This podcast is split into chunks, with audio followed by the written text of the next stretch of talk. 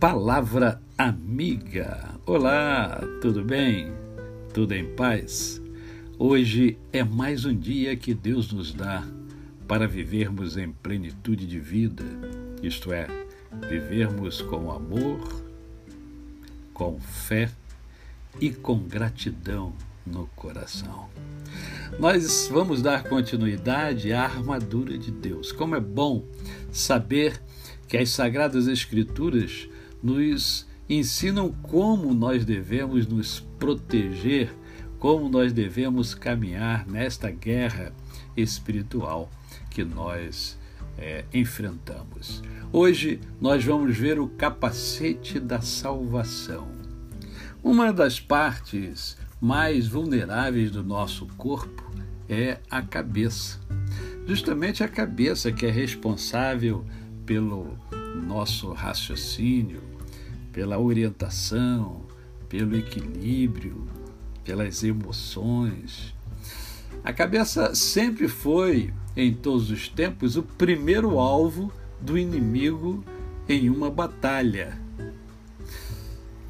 E não é diferente com o inimigo das nossas almas, com Lúcifer, com o diabo. O diabo não age de maneira diferente.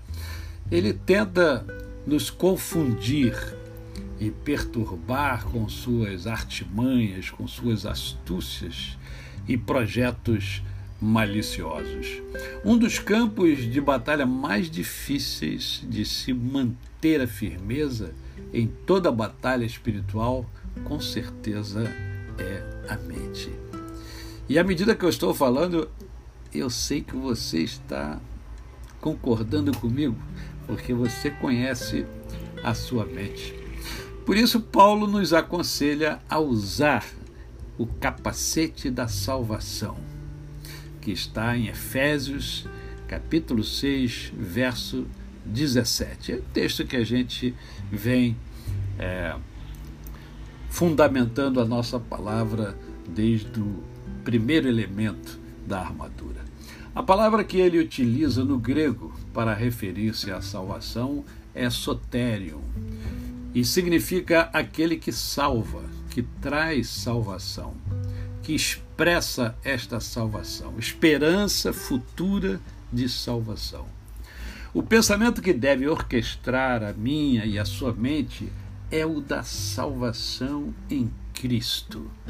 Quando toda a confusão e tribulação do diabo intentarem contra a nossa mente e convicções, ela deve estar protegida com o capacete da salvação.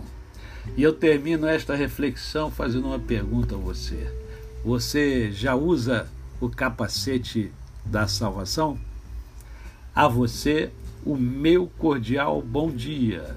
Eu sou o pastor Décio Moraes. Quem conhece, não esquece jamais.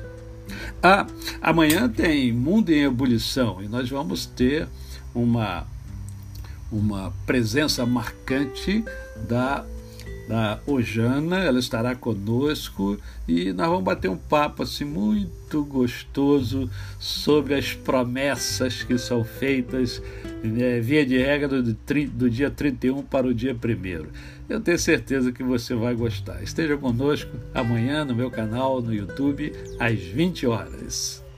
Até amanhã!